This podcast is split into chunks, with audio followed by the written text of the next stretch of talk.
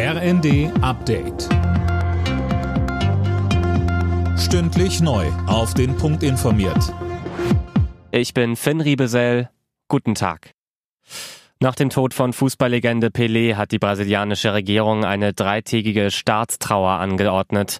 Noch Präsident Bolsonaro erklärte, man trauere um einen Mann, der den Namen Brasiliens in die Welt getragen habe.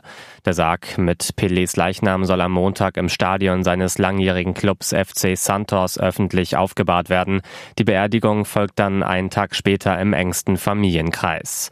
Beileidsbekundungen kamen aus der ganzen Welt. Franz Beckenbauer sagte, der Fußball habe den größten seiner Geschichte verloren.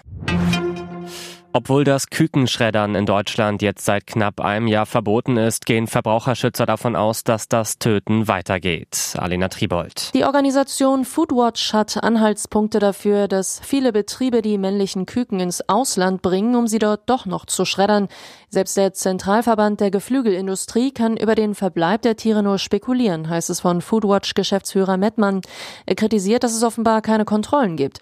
Insgesamt hält er das Verbot für nicht ausreichend. Es ändert ändert nichts an den unerträglichen Zuständen in deutschen Hühnerstellen, so Mettmann. Nach massiven Raketenangriffen gestern ist die Ukraine vergangene Nacht von russischer Seite auch mit Drohnen attackiert worden. Die Flugobjekte iranischer Bauart seien weitgehend von der Luftabwehr abgeschossen worden, heißt es in Kiew.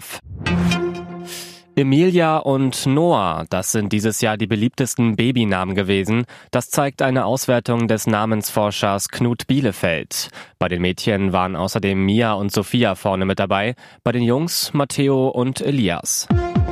Alle Nachrichten auf rnd.de